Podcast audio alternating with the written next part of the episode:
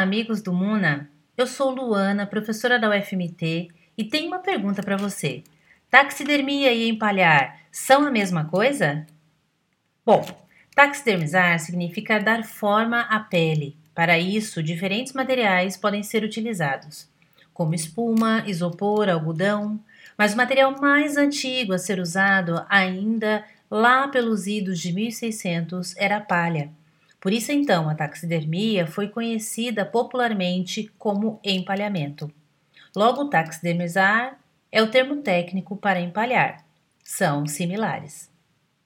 Ela é importante para realizar educação ambiental, para ter um acervo didático e também há uma importância científica, uma vez que possibilita o conhecimento de espécimes nunca descritas. Assim, é preciso muito conhecimento anatômico para reconstruir os detalhes aparentes da peça. Para tanto, é preciso separar a pele do restante do animal, após realizar medidas necessárias. Ao final, é possível obter peças como as que vocês podem ver no museu. A taxidermia ainda se divide em científica e artística, sendo que no museu temos a taxidermia artística.